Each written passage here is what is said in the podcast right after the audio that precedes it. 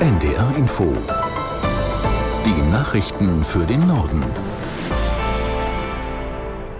Um 13 Uhr mit Benjamin Kirsch. CDU-Chef Merz hat seine umstrittenen Sätze zu abgelehnten Asylbewerbern beim Zahnarzt verteidigt. Er sagte bei einem Landesparteitag in Sachsen-Anhalt, das Migrationsthema müsse bald parteiübergreifend angegangen werden.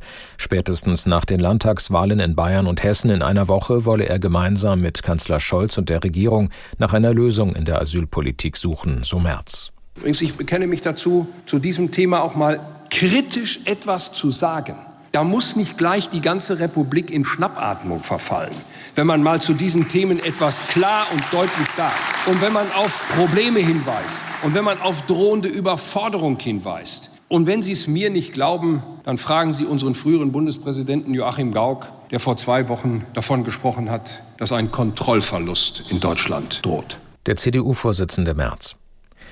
SPD, FDP und Linke haben den Vorschlag der CDU für ein steuerfreies Einkommen für Rentner kritisiert. Linken Fraktionschef Bartsch sagte dem Tagesspiegel, wer im Ruhestand arbeiten wolle, solle das tun. Das CDU-Konzept der Aktivrente solle allerdings auch dazu dienen, die Menschen an die Maloche bis zum Tode zu gewöhnen.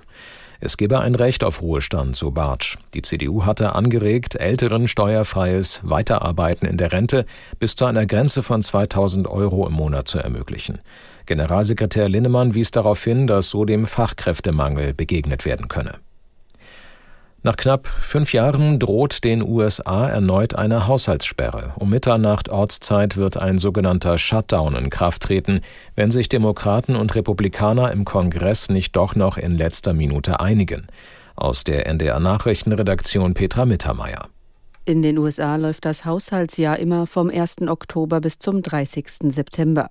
Für die Zeit ab morgen konnte das Parlament noch keinen Etat beschließen.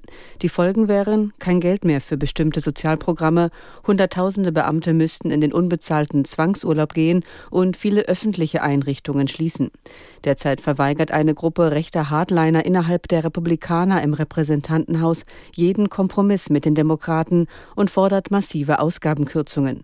Im Laufe des Tages dürfte es im Kongress noch viele Versuche geben, den Streit zu beenden. Allerdings rechnen Beobachter in Washington nicht damit, dass eine Haushaltssperre noch abgewendet werden kann.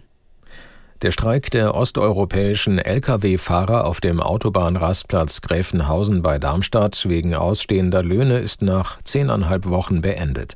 Das hat der Verhandlungsführer der Fahrer mitgeteilt. Aus Gräfenhausen Lars Hofmann. Es gab eine spontane Versammlung auf dem Parkplatz. Die Fahrer sind in Jubel ausgebrochen, als sie gehört haben, dass sie eben Geld bekommen, dass sie sich am Ende doch durchgesetzt haben. Und nach zehneinhalb Wochen Streik, inklusive fast eine Woche Hungerstreik, können sie jetzt wieder nach Hause, nach Usbekistan, nach Georgien fahren, ihre Familien sehen. Der Verhandlungsführer der Fahrer, der Niederländer Edwin Attemer von der Internationalen Transportarbeitergewerkschaft, sagte, damit sei nur das Problem hier in Gräfenhausen gelöst, nicht die grundsätzlichen Probleme in der Transportbranche innerhalb der Europäischen Union, gerade mit Fahrern von außerhalb der EU. Das waren die Nachrichten.